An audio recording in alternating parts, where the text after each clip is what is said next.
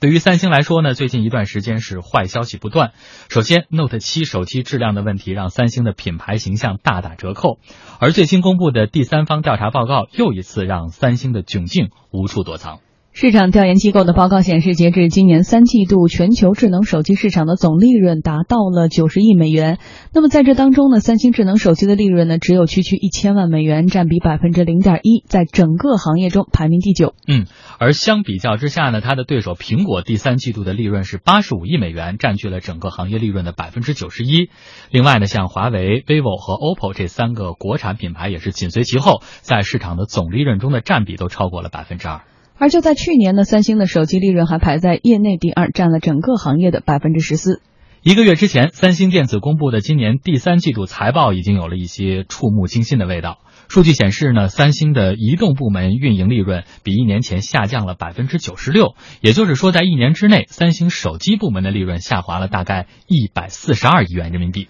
Note 七的质量问题呢，是三星利润下滑的直接诱因。但是呢，有调查显示，三星在全球智能手机市场当中的利润份额在二零一三年达到了顶峰，之后一路下滑。看来呢，三星面临的问题并不单纯。在消费电子观察家梁振鹏看来，三星利润降到冰点有三个方面的原因，而近期三星的利润还会继续下滑。主要有三个方面的原因。第一个原因就是在三星的手机在高端领域仍然和苹果手机的竞争非常激烈。第二点呢，就是来自于中国本土崛起的 OPPO、vivo、华为这些本土的手机品牌的竞争。第三点呢，就是 Note 7推出的失败，利润的影响是非常巨大的，而且它也反映出了三星电子。在手机产品的工艺质量和产品的可靠性水平方面，整体呈现一个明显的下跌趋势。这种下跌趋势也是反映了三星电子在这个生产质量管理方面发生了严重的漏洞。今后的一年，三星手机的经营状况。只会更加严峻。Note 7手机产品出了大规模的质量问题，它这个影响呢，包括三星电子因此受到的损失，它会在第四季度和明年第一季度陆续仍然会有一个明显的体现。所以在今后这个事件对三星手机业务的影响，至少会持续半年到一年的时间。在企业危机管理专家邝杰眼中，如今的三星啊，有点像是当年的诺基亚。对，三星其实现在面临的局面呢，有点像当年诺基亚的那个局面。三星呢，也是在目前是世界手机上排第一，那这个都有这样一个作为一个老大的这样一个思想，觉得自己呢肯定是要最领先、最好，更新上啊、服务上呢都有所欠缺了。在手机市场上呢，现在我们看到三星呢，除了它这个 Note 7的这个问题以外呢，呃，它其实在美国市场表现还好，但在中国市场呢，现在份额下降的是非常多的。实际上，它也是就是没有应对到中国企业的本土手机企业的这个发展。嗯，你看，大家看到的都是三星的不利的因素，包括今年因为它的智能电池大概损失了至少六十亿美元。另外呢，最近它也遭到韩国检方的调查，因为也卷入了韩国总统朴槿惠的这个亲信干政的丑闻。但是今天我想从另一个角度来解读，我对三星的未来似乎看得更乐观一些。支撑我的原因就是我钟爱的这个股票市场给了我信心。因为你看三星的电子股价在很长的一段时间内是不理想的，但是经过了这样一波。调整之后，最近是一波上涨的行情，它的股价逼近了年内的高点，同时市值也是重新回到了两千亿美元大关。所以前面矿杰先生是用三星和诺基亚做了对比，但是是不是呃，如果从股价的表现来看，从投资者对于它未来的这种预期来看的话，有点可能快要到否极泰来的感觉了。嗯，我也是认为它可能应该是到底了。因为从呃，我觉得因为到底，我觉得这个底啊不是说一个一个 V 字形的底，因为我们知道呃，Note 七的现在的对于整个三星的营收的影响还是在持续的，在四季度或者明年一季度是有所持续的。但是它跟诺基亚不一样的是，它仅仅是一款产品的问题，嗯，它并不是产品线的问题，也不是产品方向的问题。对，如果它是一个产品方向的问题，那这个这个路子，如果这个产品线就是有问题的，那显然它就根本就没有机会了，就像诺基亚一样。那如果仅仅是某一款产品，那毕竟这一款产品的意外不能影响到整个公司的整个的这个业务。嗯，呃，先不说这个整个三星的电子业务还是比较呃这个现它的整个产品线还是很多的。呃，手机智能手机仅仅是它一个，对。另外一个呢，就是它除了 Note 七之外，它还是有其他的产品现在继续发售过程当中。嗯，那当然对 Note 七来说，还有 Note 八来说，可能都会有影响。但是现在就看 Note 八到底能不能挽回 Note 七的损失。那如果说这个现在是一个相对比较底部的情况下，那三星只要能够，呃，就是在研发上。在产品生产上，在品控的把握上，能够能够有提升的话，我觉得对于整体上的利润来说，会有一个呃会有一个提升。嗯，简单来说，老陶，你不觉得到了这个时代，就已经不是说广告打得好，媒体说得好，就是推荐你哪个好，然后大家就会去买哪个吗？所以就是说，如果他真能推荐一个，就像当年苹果的 iPhone 一或二那种横空出世的产品之后，那这件事情很快就是个危机公关的问题嘛？对，就大家就遗忘了，因为现在这个时代的新闻层出不穷啊，天天都有这样的冰。点事件发生，但你有一个足够好的产品，然后汉式制制作亮相的时候，大家又觉得哇掷地有声。资本市场的认可，更多的是对于整个三星帝国的认可。三星帝国那是韩国人逃不开的，什么评级，什么感冒三星，所以就算如果。它没有 V 字反转到底了，一款手机不行了，我觉得三星依然还是一个逃不开的，甚至是全球人民逃不开的一个品牌。嗯，就毕竟因为它有一个比较坚实的基础，它有一个技术含量比较高的这个研发队伍，它有一个比较完整的产品线，它有一个比较强大的这种呃嗯这种资本体系支撑。所以对于三星而言，关键是能怎么能够找到一个比较好的产品，让自己翻过身来。嗯，其实现在的重点是这个，很重要。对，因为这样的才能够让整个呃。消费者对于三星有一个新的认识，嗯，包括对于三星本身来说，可能它在公司治理这一块也有一些新的想法。广告之后继续来和大家分享。东风标致四零零八高端智能欧系 SUV 震撼上市，全系搭配 T 动力，携两千七百三十毫米超长轴距、十二点三寸彩色全液晶仪表盘等配置，邀您心享新境界。详询当地授权经销商。在市场调查机构的报告当中呢，国内厂商的表现可圈可点。IDC 发布的最新报告显示，在二零一六年的第三季度，中国智能手机市场同比增长了百分之五点八。OPPO 和 vivo 在中国市场的出货量分别达到了两千零一十万部和一千九百二十万部。那么市场占有率呢，分别达到了百分之十七点五和百分之十六点七，也首度成为了中国市场的冠亚军。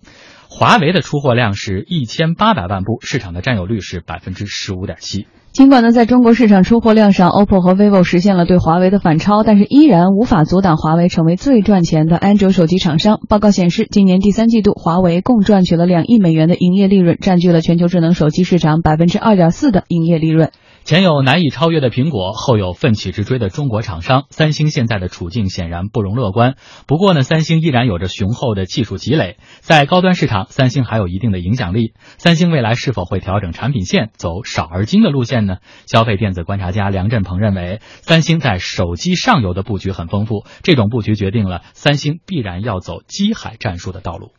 三星它在上游的手机的核心零部件产业，比如说 CPU、内存、闪存，包括摄像头、主板等等上游各个元器件领域，三星它都能够自主供应、自主布局。所以它这种上游核心零部件产业的布局方式，它就会造成一个结果，就是三星它必须依靠机海战术为根本，然后依靠明星机型为突破点的这个思路，它肯定还是要高中低端全面布局。同时呢，对于企业管理呃专家邝杰看来呢，三星目前的状况不佳，但是呢还有东山再起的机会。如果未来能拿出一款出众的产品，就有可能扭转败局。三星呢，还并不能说由此说这个三星电子就垮了，不能这么说。应该说呢，它还是有一定的基础的，而且呢有东山再起的这种可能性。现在我们看到，主要是由于 Note7 这一款机型的问题。那如果三星呢这次危机应对做得更好一点，就能够更好的挽回它的品牌形象呢，也许在它今后的新品这样呢，还会重新挽回它的一些这个失地。那也有可能呢说三星的这个，比如说明年的财报，也许会表现的会好一些。嗯，你看大家都把希望寄托于三星，是不是能出一个新的什么产品？呃，但是你看三星公司本身，其实它也在考虑这个公司的治理问题。就在今天，三星公司表示说会考虑是不是要建立一家控股公司。当然，这个决定会需要半年左右的时间来评估。就是说，这家控股公司它会让它在另外一家国际上的交易所来上市。等于说，现在的三星的公司呢，它是做这个生产的公司，而另外做一家控股公司。这种公司治理。结构的变化会使三星在这个困局当中获得。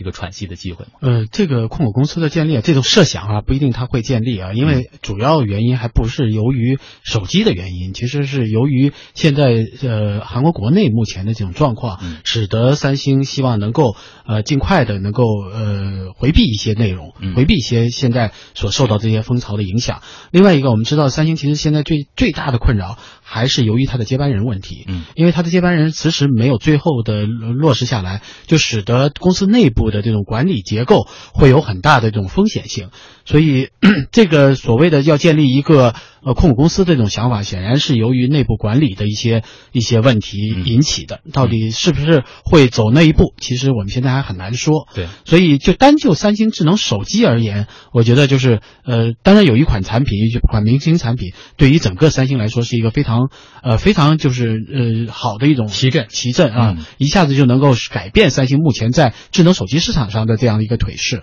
但是要长期而言，因为我们知道，毕竟呃整个的智能手机已经发展到。到一个瓶颈了，无论是出货量，无论是呃保有率，无论是这个对技术的这突破来说，都是处于一个瓶颈状态。所以三星要想真正的呃拿出一款好产品，让大家而眼前一亮的这样一个产品，相对来说也比较难。所以对三星来说确实是一个考验。但是我觉得更关键的，对整个智能手机业来说，其实都是一个考验。嗯，好的，谢谢老陶。公司发布会。好，天下公司进入到这一时段的公司发布会，量化投资和智能投顾，眼下是中产阶层热议的投资方式。今天下午呢，宜信财富联合彭博商业周刊联合发布《中国新中产智能投顾研究报告》，首次针对新中产人群阐述了智能投顾的现状与未来。详细内容，我们来连线经济之声记者丁玲娜。玲娜，好的，王强，嗯。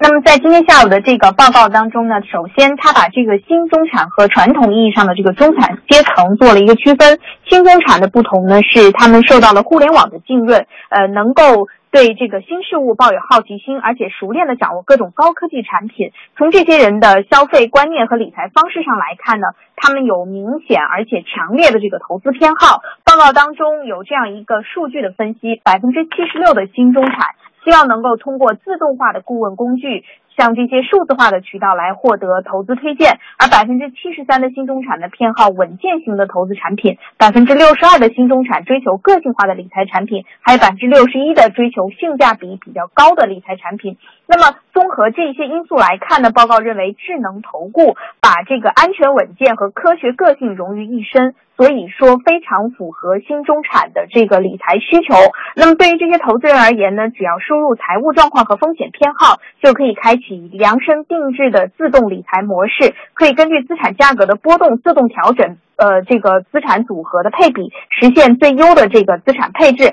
另外呢，更为关键的是，它可以避免投资者因为市场行情的变动而产生的情绪波动，呃，从而使这个投资更加的安全稳健。呃，那么正是因为这样的智能投顾被投资界称为是好比是投资界的无人驾驶，呃。可以说，它的这个分散化、透明性、费用低和易于操作这些优势呢，也越来越受到高净值客户的青睐。嗯，王强，未来其实大家都还是非常的关注，在这种呃投资领域，更多的是交给专业的人士去做专业的事情。所以，智能投顾的未来前景，我们是不是可以继续看好？嗯，呃，报告当中呢，特别是针对中国和美国两个市场做了一个对比啊。那么美国的投资者呢，他的投资路径是从把个人买股票到把资金交给专业人士和机构来管理，最后呢才是把资金交给机器来管理。那么报告认为，在中国呢，呃，由于这个个人投资者的这个投资习惯以及技术发展的不同阶段，那么他认为我们的这个新中产阶层呢，其实可以跳过中间这个阶段，直接接受对于新技术和新模式来理财，也就是机器人来理财这样一种方式的接受和认可。呃，一步到位就把资金交给机器来管理，这种呢不同于国外国外的这种投资模式的切换。所以说，这意味着中国智能投顾未来具有很广阔的发展空间。所以说，报告认为，呃，未来呢，中国和美国可能会在智能投顾的市场，呃，产生这样同台竞技的这样一种方式。中国呢，甚至有可能超越美国，成为全球第一大智能投顾的市场。所以说，这个是这个市场也越来越多的受到很多的这个金融创新的公司的青睐，大家也把更多的这个精力放到产品的开发和应用上。嗯，王强，好的，谢谢琳娜。